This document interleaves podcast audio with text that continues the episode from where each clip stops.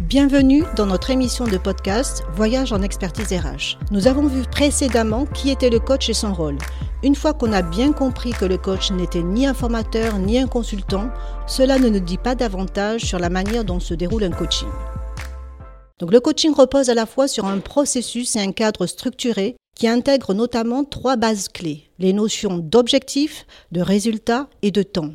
Un coaching comprend 8 à 10 séances espacées en moyenne tous les mois. Première phase, l'entretien préliminaire, qui va aborder le contexte, les réussites, les difficultés, la fonction, les missions, la représentation du coaching qu'a la personne, la formulation de l'objectif et bien entendu la projection en fait sur les indicateurs de réussite et de résultats. Cela permet de créer un cadre avant l'accompagnement, avec transparence et précision. C'est une phase finalement où on passe du flou à un cadre de démarrage. À l'issue de cet entretien préliminaire, il n'y a pas de diagnostic clé en main qu'on orienterait et qu'on déroulerait selon sa propre analyse de coach et sa propre expertise. Donc pas de programme préétabli d'une séance à une autre. Chaque séance est centrée sur le besoin, l'axe ou la situation que souhaite travailler la personne et on fait le lien avec l'objectif général qui a été formulé dans l'entretien préliminaire. Et puis plusieurs phases se co-construisent et ne se déroulent jamais de la même manière et par interactivité font avancer le cheminement.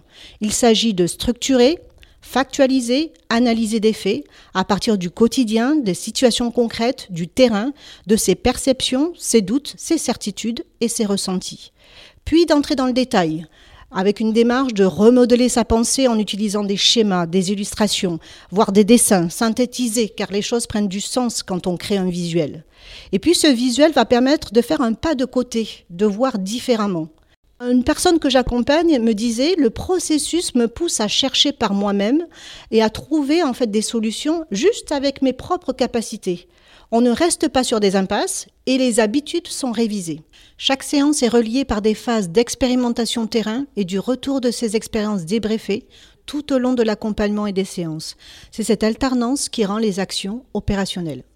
La dernière phase de coaching, c'est la phase de bilan, qui n'est ni une auto-évaluation, ni une évaluation, ni une restitution.